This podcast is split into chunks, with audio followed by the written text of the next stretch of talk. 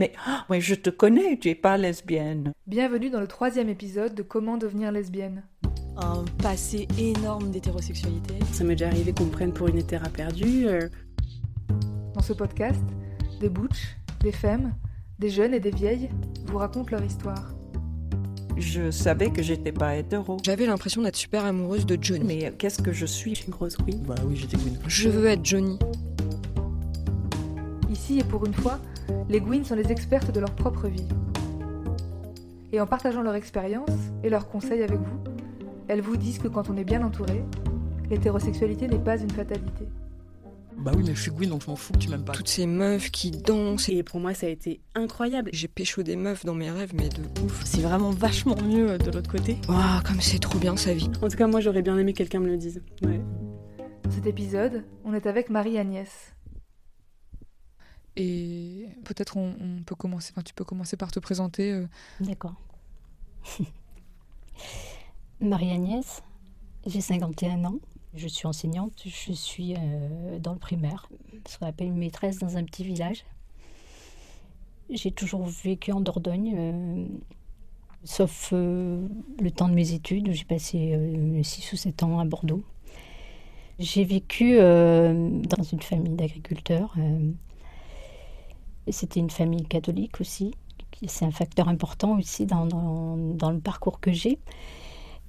Ce que je peux dire, c'est que je finis euh, l'année scolaire euh, vendredi soir et je prends le train et euh, je viens à Paris pour venir ici, enfin pour venir au festival.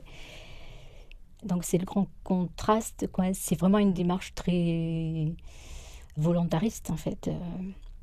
Et puis ça correspond à, un besoin, un manque, enfin quelque chose, euh, que je peux dire euh, difficile, douloureux, quoi. Et après, ce qui du coup est difficile pour moi, c'est de dire, euh, alors, témoigner de ce, qui a été le, le devenir lesbienne. Pour moi, je ne sais même pas si j'ai toute légitimité à en parler, quoi. Est-ce que, à partir de quand on est lesbienne? Euh, Voilà. Peut-être revenir, euh, ça m'intéresserait de savoir euh, comment tu as entendu parler de ce festival et de cet atelier et quel a été le cheminement dans ta tête jusqu'à te dire je vais envoyer un mail et je vais participer? Pourquoi tu as eu envie et comment tu t'es décidé Alors, le, parcours, c'est que finalement, moi, dans ma démarche pour sortir de l'isolement, et c'est à travers le syndicalisme en fait. J'ai euh, participé à des, euh, à des rencontres intersyndicales, à des stages syndicaux, donc intersyndicaux féministes. Et ça, ça a été quelque chose de très important parce que j'ai, enfin, quelque chose que j'ai ressenti dans un lieu où il y avait beaucoup de femmes, pas que des femmes, mais en tout cas il s'agissait de, de rencontres euh, sur le féminisme et ça a été un lieu où j'ai ressenti euh, euh, ben, la sensation d'être là où j'avais où, je devais être quoi. C'était il y a combien de temps ça? C'était La première fois que j'ai participé à ces rencontres, c'était il y a trois ans.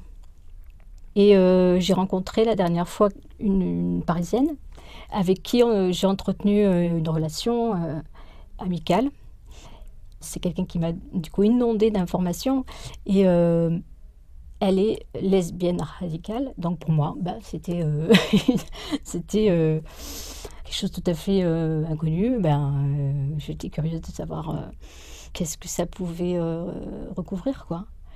Et donc c'est quelqu'un qui m'informe. et voilà, l'information je l'ai eue par elle, quoi. C'était pas évident pour autant que j'allais mais pour moi, il y a une urgence, quoi. Il y a quelque chose comme ça.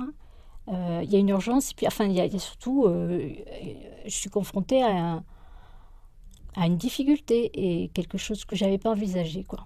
Enfin, un isolement que je. Ce problème-là, je l'avais pas envisagé, quoi. Est-ce que ça veut dire qu'il y a un moment où tu t'es rendu compte que tu étais isolée alors qu'avant tu n'en avais pas conscience? Ou c'est autre chose? Non, c'est que à un moment, euh, je me suis rendu compte que j'étais lesbienne ou que, enfin, voilà, j'ai du mal à, utiliser ce mot puisque, euh, euh, voilà, bon, je, Euh, Et ce moment-là, c'était il y a combien de temps? Ce moment-là, c'était il y a cinq ans à peu près. Évidemment, c'est pas quelque chose qui, qui tombe du, qui, qui m'est tombé dessus. euh, il se trouve que l'homosexualité n'existait pas moi, dans mon entourage, y compris au collège et au lycée, un petit lycée de campagne. Et j'ai vraiment pas souvenir euh, d'avoir pu euh, m'identifier à quelqu'un, enfin être troublée ou être euh, euh, interpellée sur, sur, sur cette question. C'est-à-dire que je ne mettais pas de mots dessus. La curiosité, l'attirance ou le, désir, euh, il était là, probablement, mais euh, je ne mettais pas de mots dessus. Je... Pendant longtemps, j'ai pas eu besoin. La question, pour moi, est- c'est c'est formulé quand j'ai eu des relations avec des, garçons et que euh, ça s'est avéré compliqué, difficile, je- jusqu'à un moment où je me suis dit, bah, c'est terminé, euh, je ne veux plus vivre euh, ça. Et euh, donc, quoi de mieux pour ne pas vivre, pour ne pas vivre, on va dire, point, ou non, pour ne pas vivre une expérience amoureuse ou sexuelle que de vivre isolé. Au moment, enfin, la- fin de, mes années à Bordeaux, j'ai côtoyé des, fi- des filles qui, qui vivaient en couple. Et il y a un moment où, euh, j'ai l'impression d'avoir joué un peu avec ces désirs-là, où je me suis laissée aller en fait à, fantasmer, enfin, en sachant que j'allais vite partir et que je n'aurais pas en tout cas assumé, oui, à assumer en fait, euh, auprès de ma famille peut-être, mais euh, pas seulement, sûrement pas seulement. C'est-à-dire que oui, j'ai vécu en fait dans un environnement hé- hétéro et je ne me posais pas de questions par rapport à ça. C'était normal, normatif, c'est normal. Euh, heureusement, j'ai une, une, vie amicale euh, euh, riche et puis, enfin oui, formidable quoi. Mais mes, mes modèles, c'était mes copines, mes copines hétéros et, et qui, en tant que bonne copine, a essayé de me, de me, de me guider pour euh, que je devienne une, une, fille euh, euh, féminine. Et du coup, à quel moment s'est intervenue cette prise de conscience que tu voulais plus de cette vie hétéro? Et puis, ultérieurement, je sais pas combien d'années ces questionnements ont duré, mais plus tard, quels ont été les déclencheurs qui t'ont mené vers euh, bah, cette vie euh, plus lesbienne quoi? Mhm. Alors, euh, je veux plus vivre ça. C'est une expérience douloureuse avec, avec un homme. Et une expérience qui arrive à 35 ans, un peu plus de 35 ans, c'est-à-dire à un moment où, bah oui, je vois que j'ai pas fait ma vie, comme on dit au pays, quoi. J'ai pas d'enfant, j'ai des propositions, quoi. La question, justement, de, de, vivre en couple, d'avoir des enfants se pose vraiment de façon un peu douloureuse, parce que j'ai plus près de 40 quand même que 35. Malgré tout, euh, je, je ne peux pas, quoi. Je ne peux pas euh, euh, vivre avec un homme et ni même faire un enfant et vivre sans cet homme. Enfin, euh, la question, enfin voilà. Donc, euh, c'est tellement, tellement douloureux que euh, je me pose pas la question de je ne veux plus vivre d'expériences hétérosexuelles. Bah, C'est vraiment, enfin, je me retire, je, voilà, je, veux plus de cette souffrance, quoi. Par contre, il y a une question qui est récurrente, quoi, parce que parce qu'entre-temps, entre mon jeune âge et, et- et puis mes 35-40 ans, évidemment qu'il y a des mots qui sont posés sur des désirs euh, et puis, puis euh, des modèles, enfin, pas beaucoup, enfin quelques-uns. Donc en fait, la question, elle est récurrente, elle est incidente. euh, J'en parle avec mes amis, quoi. Euh, dis, ouais, mais est-ce que je suis peut-être, peut-être euh, homo, enfin bon. Avec une grosse inquiétude, parce que j'ai pas du tout envie d'être homo, j'en parle avec mes psys. bon, je tourne autour, quoi. Mais je tourne loin autour, enfin, je m'éloigne, enfin, oui, il y a une... un refoulement, et puis, euh, puis comme on peut dire aussi, une sorte d'homophobie, quoi, enfin, finalement. et puis à un moment, je me détends un peu aussi, et puis je me dis, ben, on verra mais avec l'idée que de toute façon, ce sera forcément beaucoup plus facile plus tard, quoi. Euh, parce que je serai plus âgée, plus en mesure d'assumer, euh, oui, d'assumer. Et puis je, la société évolue aussi, quoi. Donc euh, je me dis, bon, on met ça de côté, je le saurai bien un jour, quoi. Est-ce que ça veut dire que du coup, tu en avais vaguement conscience, tu te posais des questions et tu te disais à ce moment-là que ça arrivera, mais plus tard? Est-ce que tu te le formulais comme ça? Oui, oui, oui. Et je me disais, si ça arrive plus tard, ce sera bien. Mais, mais, mais à un moment où c'était pas possible, quoi. Voilà, il y, avait un quelque chose d'impossible. Et du coup, qu'est-ce qui t'a permis, euh, si tu te souviens, de surmonter cette inquiétude que tu avais euh, Alors déjà, ce qui m'a permis, c'est que ce soit plus une inquiétude, que ce soit, euh, ouais, que ce soit plus une question, plus une inquiétude. Bon, il y a un événement déclenchant, quoi qui m'a permis ouais, de me dire maintenant je peux vivre euh, des expériences. Euh, si je me casse la gueule, si c'est compliqué, si c'est difficile, ça aura moins de conséquences. En fait, euh, c'est très matériel, mais le jour où j'ai acheté ma petite maison, eh bien là, il, enfin, il y a quelque chose qui s'est vraiment libéré. Quoi. Et oui, j'ai senti vraiment que là, je pourrais vivre des expériences et le, voilà, c'est une rencontre. Il y avait euh, une femme qui vivait, euh, vit toujours avec une, une, femme.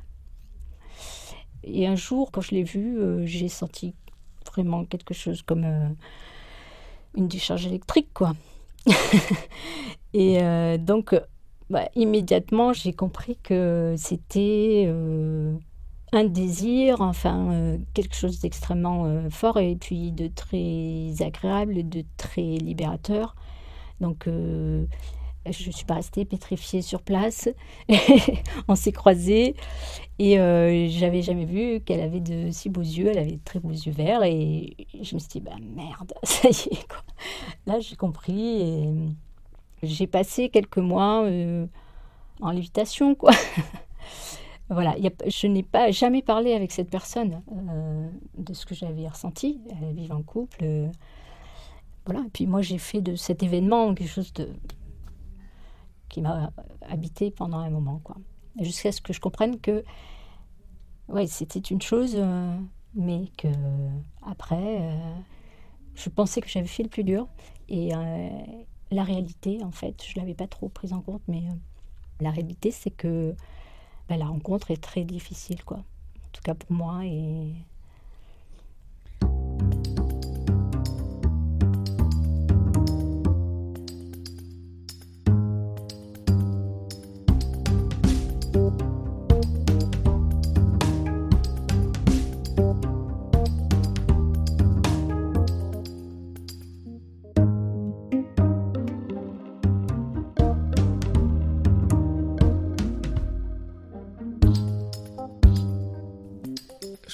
ça euh, assez passionnant ce que tu disais sur euh, les conditions matérielles et le fait que avoir ta petite maison, c'était comme une espèce de, de promesse où tu t'es rendu compte que ça facilitait les choses. Et j'aimerais bien comprendre euh, en quoi et pourquoi les, tes conditions matérielles de vie ont rendu plus facile des expériences.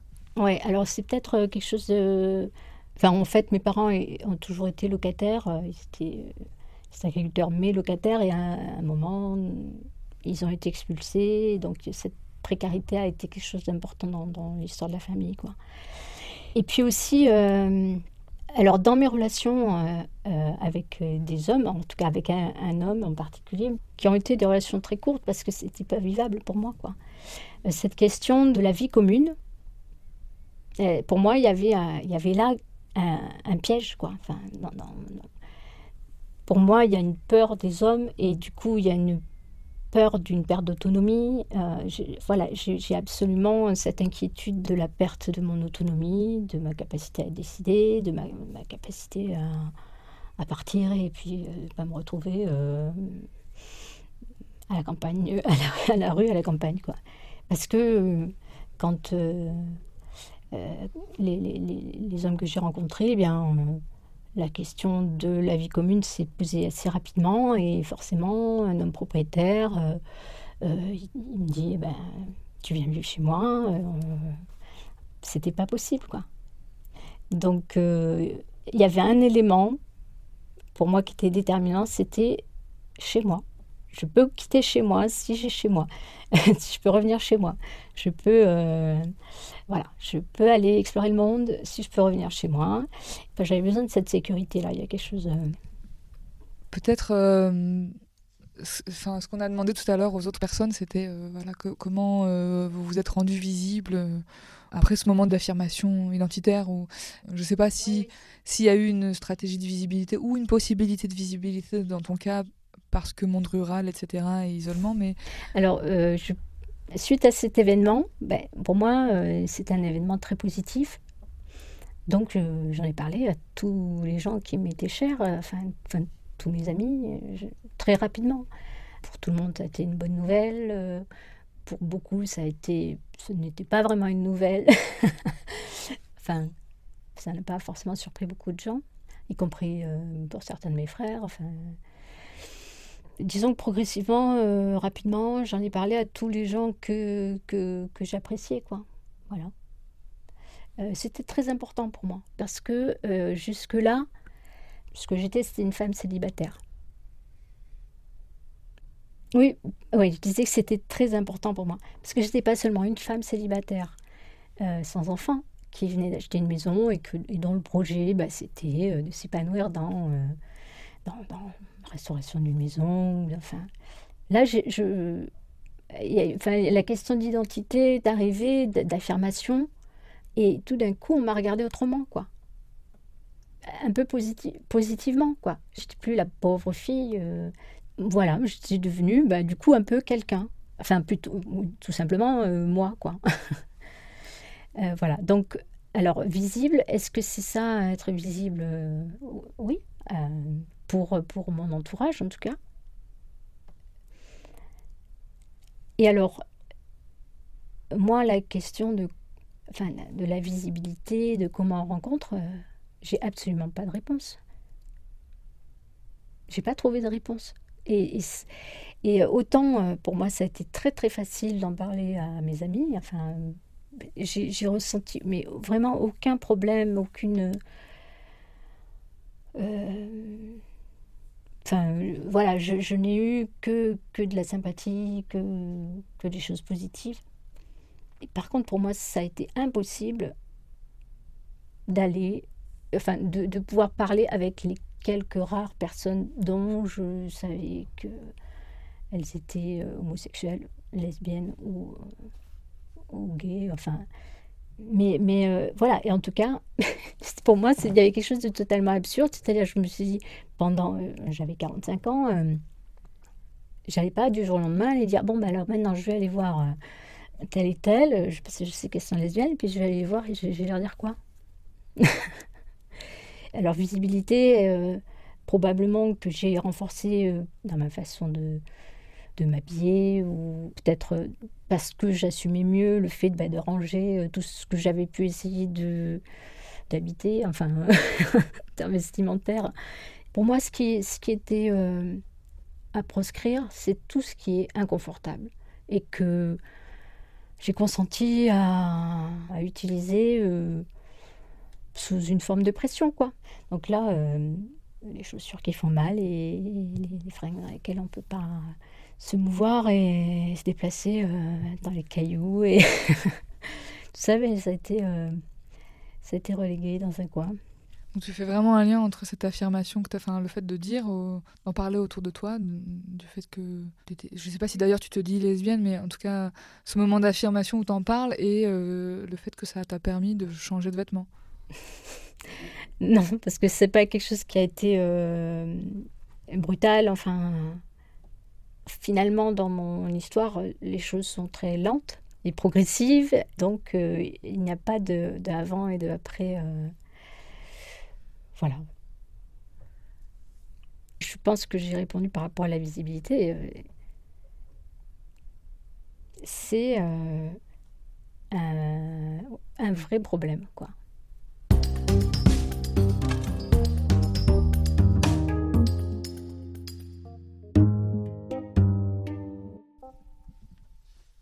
Euh, du coup, les rencontres féministes dont tu parlais au début, est-ce que là-bas, justement, tu as rencontré des gens euh, avec d'autres points de vue?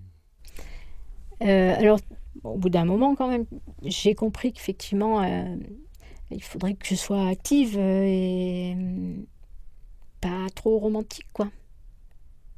Alors, la première démarche, je crois que ça a été de ne plus avoir honte d'aller voir sur des sites, euh, d'aller voir des films, euh, d'aller euh, découvrir la, culture lesbienne ou la culture homosexuelle.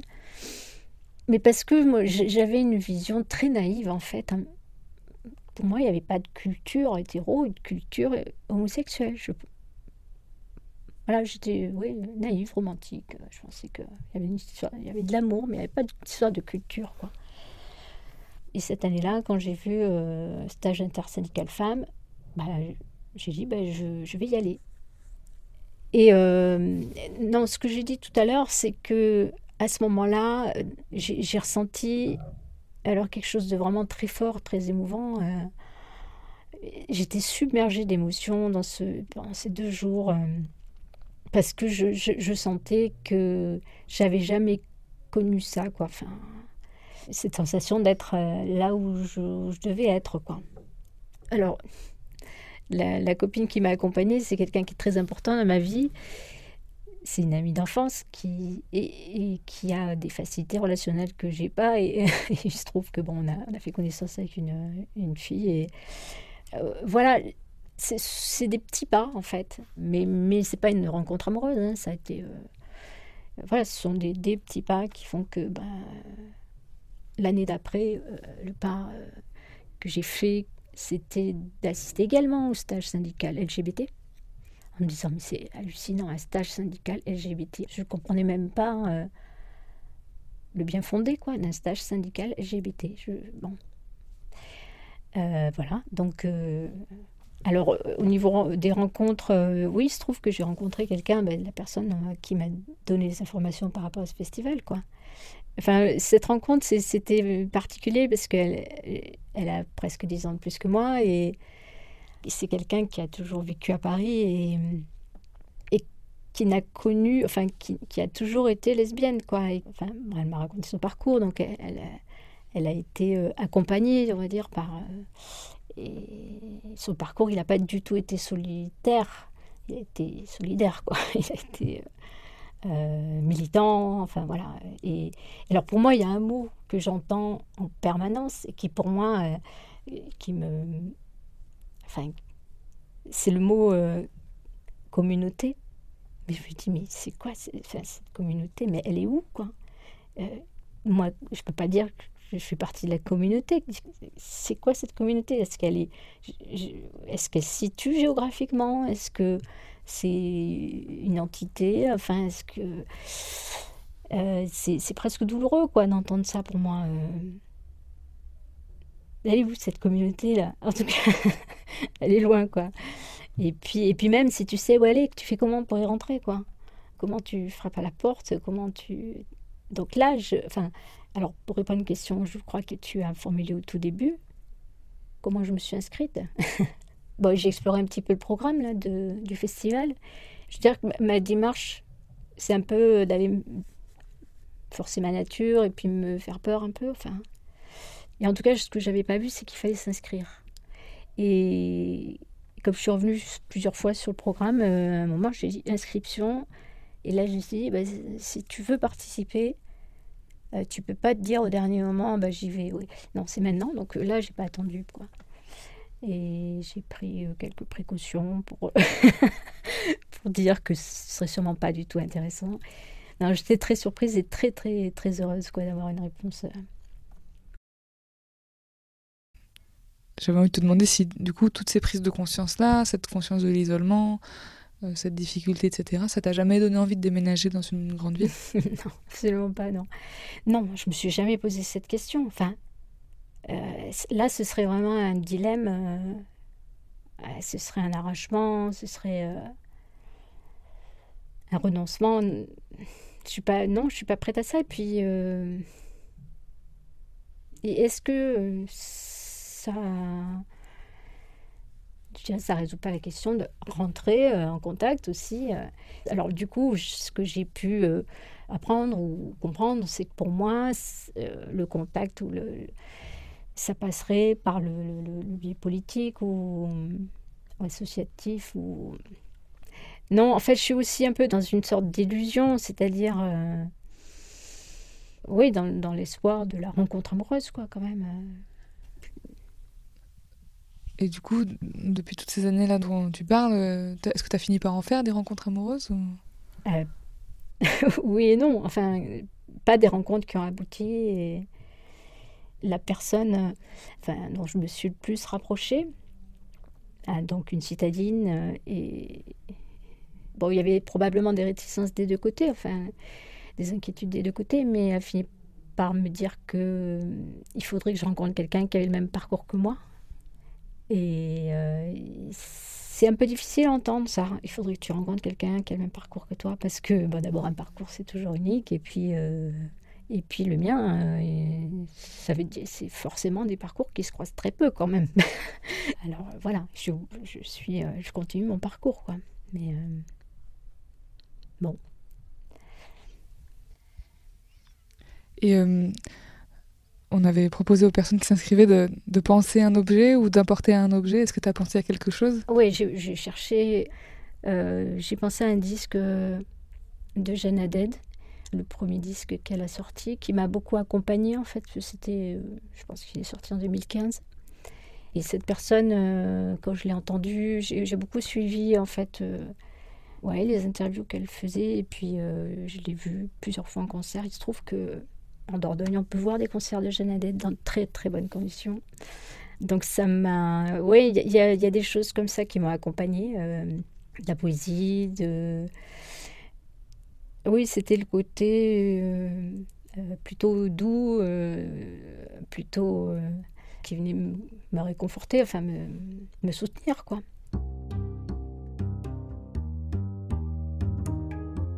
L'enregistrement de cet épisode a été assuré par Q Zimmerman et la musique a été composée par Mathilde Forger.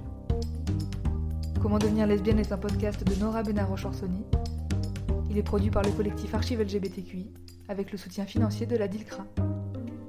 Rendez-vous dans 15 jours pour le prochain épisode, dans lequel vous entendrez les histoires d'Ariane et Mélanie.